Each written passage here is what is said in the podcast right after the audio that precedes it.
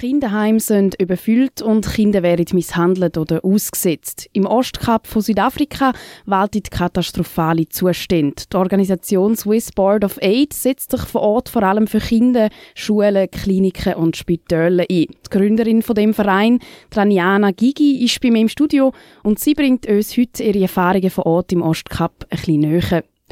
Raniana Gigi, ihr setzt euch vor Ort für die Menschen in Südafrika ein und das nicht in Form von Geld, sondern in Form von Arbeit und Güter. Wie helfen die so genau der Bevölkerung?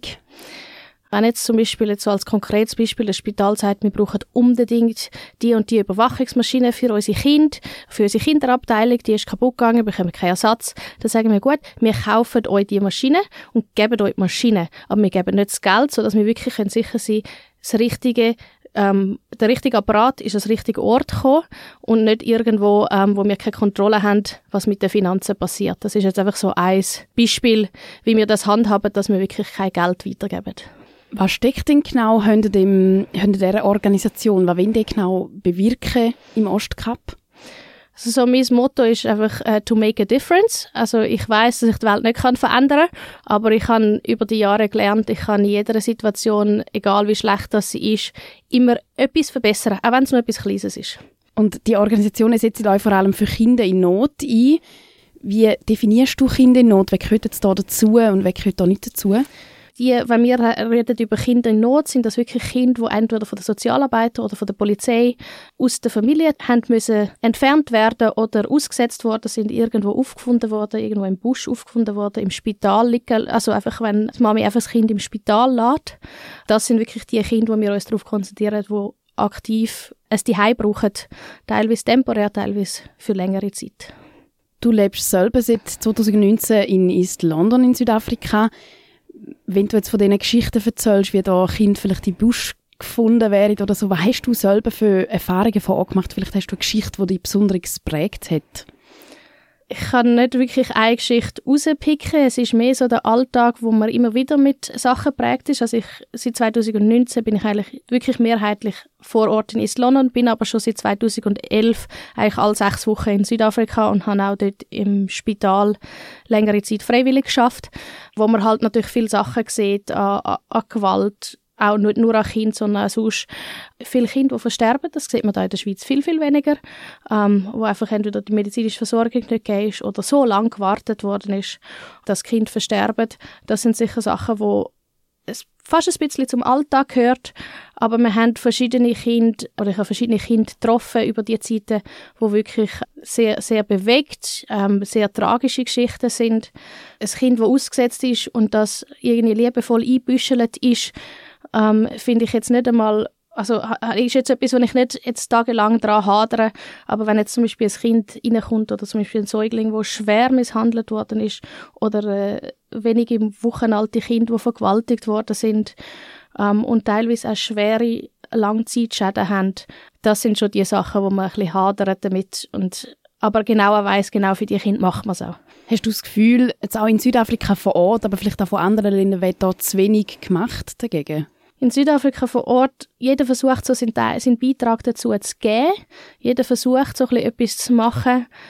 Es ist definitiv zu wenig und es ist nicht nur, ich sage immer, ein Kind, das ausgesetzt wird oder ein Kind, das aus der Familie entfernt wird aus Sicherheitsgründen.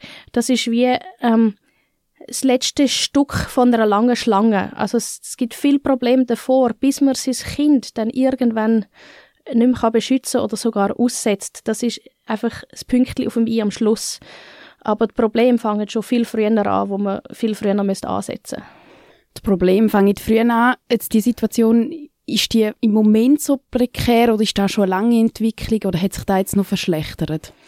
Es ist sicher schon länger ein Problem. Es ist jetzt sicher durch die Pandemie noch schlechter geworden. Also die finanziellen Verhältnisse der Leute sind schlechter geworden. Also die Arbeitslosigkeit ist in gewissen Regionen über 50 Prozent. Das erweiterte Armut ähm, ist auch so ein bisschen das Gewaltpotenzial ähm, mit viel Alkoholmissbrauch ähm, ist, ist vorhanden. Ähm, viel ähm, Teenager-Schwangerschaften wirklich schon ganz jung, also 10, 10 bis 13 hat es mehrere tausend Schwangerschaften im Jahr. Die Pandemie hat definitiv nicht geholfen.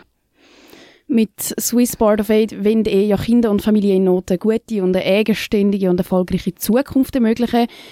Hand aufs Herz, ist das überhaupt möglich unter diesen Umständen? Vielleicht ist es ein, ein utopisches Ziel, aber ich glaube, Ziel muss man immer hoch setzen. Das habe ich bis jetzt in meinem Leben immer gemacht und irgendwie bin ich zu diesen Zielen dann irgendwie gekommen. Ich denke, wenn wir jetzt das Konzept, das wir haben, dass wir wirklich eben nicht nur aufs Kind fokussieren, sondern auf Familie und auch dem Kind halt schon Wert vermittelt, wenn es dann bei uns ist, sagt das von können irgendwie ein Gemüsegärtchen anlegen oder sagt das, wie kann man gewaltfreie Konflikte lösen, wie kann man sich vom Gruppendruck und Alkoholmissbrauch ähm, versuchen zu schützen, so ein bisschen diese Werte zu vermitteln, da kann man, wenn man auch nur einem Kind hilft, ist das für mich schon Grund genug, um das zu machen. Und dann, ich kann die Zukunft nicht von allen verändern, aber vielleicht kann ich es von ein paar Kindern verändern. die Organisation geht jetzt seit zehn Jahren. Was habt ihr jetzt mit eurem Projekt, was habt ihr bis jetzt erreicht? Also wir haben initial angefangen mit Spitalmaterial oder medizinischem Material aus der Schweiz nach Südafrika zu transportieren und dann natürlich verschiedene Spitäler und Kliniken weiterzugeben. Das ist etwas, wo, wo immer fortgehend läuft. Da transportieren wir mehrere Tonnen pro Jahr. Das ist sicher etwas, was wir wirklich gut aufgebaut haben. Wir haben die Transportwege aufgebaut, das Flughafenpersonal ist voll dabei, wir haben so unsere Helfer auf dem Weg, wo, wo mitmachen. Und dann haben wir sicher so den Fokus auf, auf die Kinder gelegt, wo wir selber bei uns bis zu vier Kinder in unserer Familie aufnehmen. Und jetzt eben das nächste Projekt, wo wir dann das wirklich grösser machen und ein, ein Kinderheim aufbauen. Zu dem Kinderheim kannst du da noch ein bisschen mehr darüber erzählen, wenn ihr da genau aufbauen wollt? Also wir haben ein grosses Stück Land gekauft, äh, was wir privat gekauft haben, das wir am Swiss Board of Aid zur Verfügung stellen, um ein Zuhause zu bauen für bis zu 50 Kinder. Und was bis jetzt noch nicht so in der Umgebung gibt. Ein Mutter-Kind-Heim gibt es gar nicht. Wir werden eine Mutter-Kind-Abteilung in dem Heim haben. Ähm, es gibt fast kein Heim für größere Kinder. Also meistens sind so für die zwei bis vierjährigen. Ähm, also oder unter dem Alter. Wir werden offen sein für alle Altersklassen. Es ist so ausgerichtet, dass man bis 18 kann dort bleiben, wenn man muss dort bleiben. Oder auch wenn man temporär bleibt, dass man halt aus Grund vom Alter nicht von seinen Geschwistern getrennt wird die Kinder, die reinkommen, sind alle traumatisiert. Und wenn man sechs oder zehn Kinder pro einer Betreuungsperson hat, dann kann man einfach diesen Kindern nicht zurechtkommen. Und das wenn wir anders machen, ähm, mit einem neuen Konzept, eben Familie stark mit einbeziehen. Einfach ein Zuhause. Ich sage immer, ich will nicht ein Kinderheim machen, wo ich nicht selber in, in Ruhe sein wenn mein Kind dort wäre. Es soll so in dem Standard sein, dass ich mein Kind dass mir auch gut gehen wenn ich wüsste, mein Kind ist dort. Nur weil ein Kind irgendwie ausgesetzt ist oder aus armen Verhältnis kommt, soll es nicht auf einem tieferen Standard betreut werden.